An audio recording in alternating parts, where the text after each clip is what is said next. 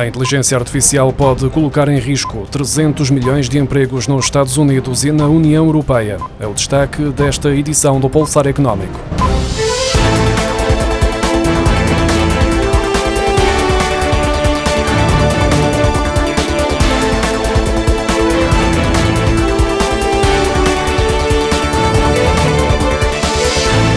Todos os dias surgem novidades em torno de novos serviços e funcionalidades potenciadas pela inteligência artificial. Por um lado, esta nova vaga pode aumentar a produtividade nas empresas dos Estados Unidos e da União Europeia, mas deixa milhões de trabalhadores com os seus lugares em risco, porque as suas tarefas passam a ser automatizadas. De acordo com uma previsão do banco de investimento Goldman Sachs, as ferramentas de inteligência artificial têm potencial para aumentar o produto interno bruto global em 7% no espaço de uma década. No entanto, o banco alerta que cerca de 300 milhões de trabalhadores a tempo inteiro nas economias mais desenvolvidas ficam expostos à automação da sua profissão. São dois terços dos empregos nos Estados Unidos e da União Europeia. O Goldman Sachs estima que 63% das pessoas nestes dois territórios possam vir a ter menos de metade do seu volume de trabalho automatizado e cerca de 30% que exercem as suas funções ao ar livre com trabalho físico não vão ser afetadas. No entanto, cerca de 7% dos trabalhadores desempenham funções em que pelo menos metade do trabalho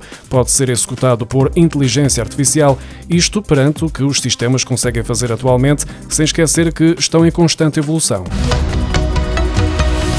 A concessão de crédito à habitação desacelerou em fevereiro pelo sétimo mês consecutivo, com o total dos empréstimos para esta finalidade nos 99.800 milhões de euros, menos 200 milhões de euros que o valor observado em janeiro, de acordo com os dados divulgados esta semana pelo Banco de Portugal. Já o total de empréstimos ao consumo estava nos 20.600 milhões de euros no final de fevereiro, o que representou um crescimento de 4,6% em comparação com o mesmo período do ano passado. Quanto ao montante de crédito concedido a empresas, no final de fevereiro era de 74.500 milhões de euros, menos 300 milhões de euros do que no final de janeiro.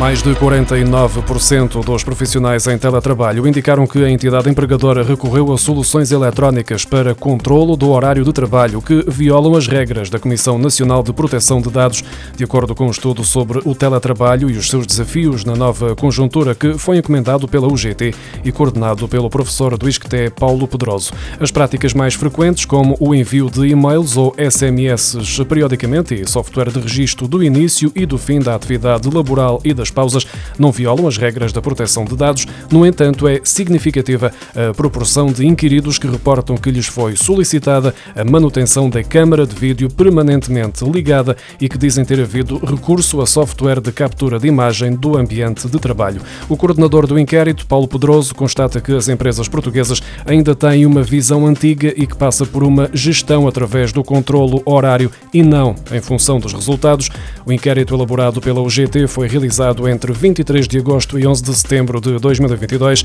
a 1.007 pessoas com idades entre os 18 e os 66 anos, de norte a sul do país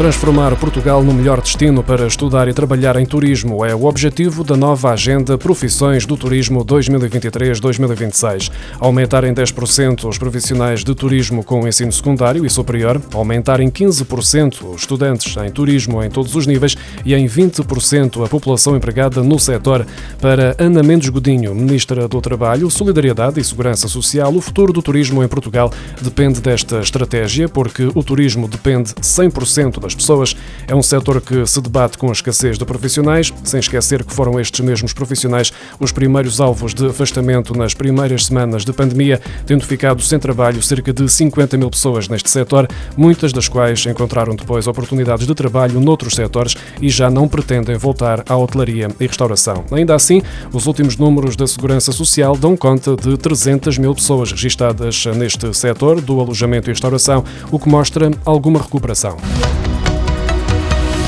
O montante global dos concursos de empreitadas de obras públicas promovidos até ao final de fevereiro registrou um aumento significativo de 68% face ao mesmo período do ano passado, ao somar 950 milhões de euros, segundo os números avançados pela Associação dos Industriais da Construção Civil e Obras Públicas. De acordo com o mais recente barómetro das obras públicas, até fevereiro foram promovidos um total de 950 concursos de empreitadas de obras públicas, face aos 565 do mesmo período de 2022. Nos dois primeiros meses deste ano, os contratos de empreitadas de obras públicas celebrados e registados no portal Base até 15 de março totalizaram 361 milhões de euros, o que representa um acréscimo de 38% face a igual período de 2022.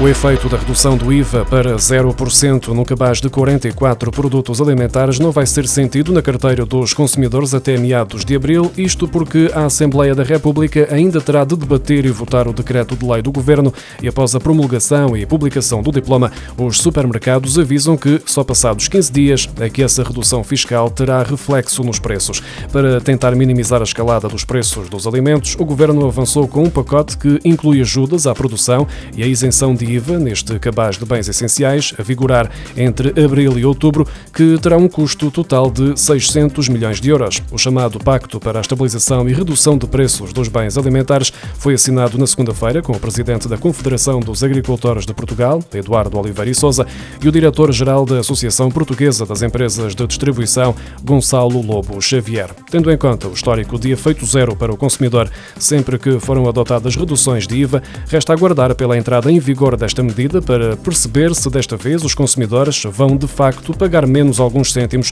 por cada um dos 44 produtos da lista.